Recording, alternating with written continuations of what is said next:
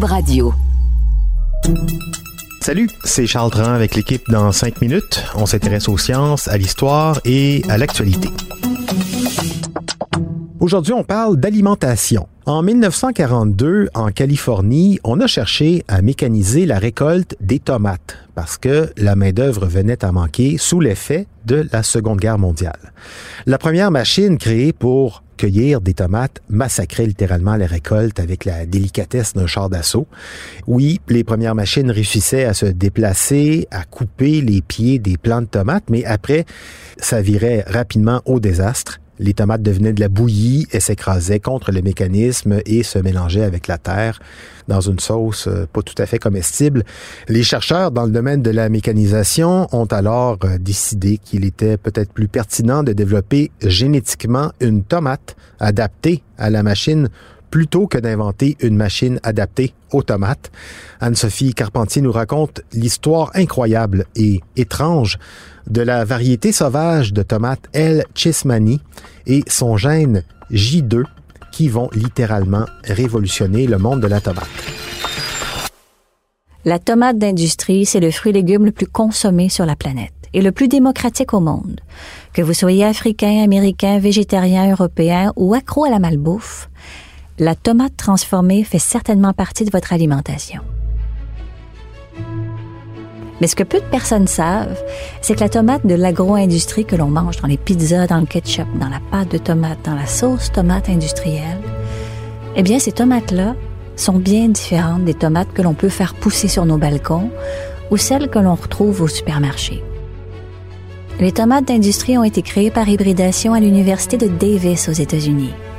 Dans son livre L'Empire de l'or rouge, le journaliste Jean-Baptiste Mallet raconte que l'Université Davis et son centre de ressources génétiques de la tomate ont joué un rôle crucial dans l'industrie de la tomate.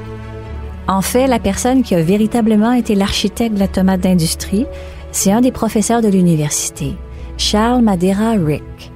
C'est lui qui a pu isoler des gènes particuliers pour en faire une tomate distinctive, une véritable tomate de combat prête à se faire cueillir par des machines agricoles. Mais en plus d'être l'architecte de la tomate, on dit aussi que Charles Madeira Rick, c'est une sorte d'Indiana Jones ou un biopirate.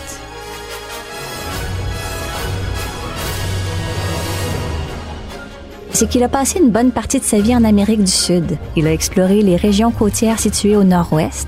Ces régions-là sont le bassin d'origine de la tomate. Et c'est là qu'on trouve encore des variétés sauvages qui étaient consommées par les Aztèques. Et là-bas, entre 1948 et 1992, il a découvert de nombreuses variétés de tomates sauvages.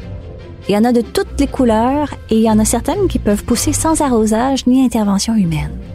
J'aimerais beaucoup ça, avoir cette variété-là sur mon balcon cet été. Mais retournons à Charles Rick. C'est aux îles Galapagos que Charles Rick a découvert la variété L. Chismani. Cette variété-là portait en elle un gène très spécial et qui allait être promis à un grand avenir industriel, le gène G2. Bon, la tomate L. C'est une tomate orange. Et Charles Rick, en les prélevant, s'était aperçu que ces tomates-là se détachaient très facilement. On comprend bien que le fait que la tomate se détache facilement du plant, eh bien, ça pouvait potentiellement révolutionner la mécanisation des tomates aux quatre coins du monde. Mais pour isoler le gène en laboratoire, il fallait d'abord la faire pousser. Et ça n'a pas été simple du tout. Une fois les graines rapportées en Californie, Charles Rick parvenait pas à les réensemencer. Il plantait ses graines, mais rien germait. Les tomates ne poussaient pas. Il a essayé plein de stratégies différentes. Il a modifié un grand nombre de paramètres, mais à chaque fois, ça ne marchait pas. Et puis un jour, il a eu l'idée que ces graines de tomates-là des Galapagos devaient peut-être être digérées par des animaux avant d'être réensemencées.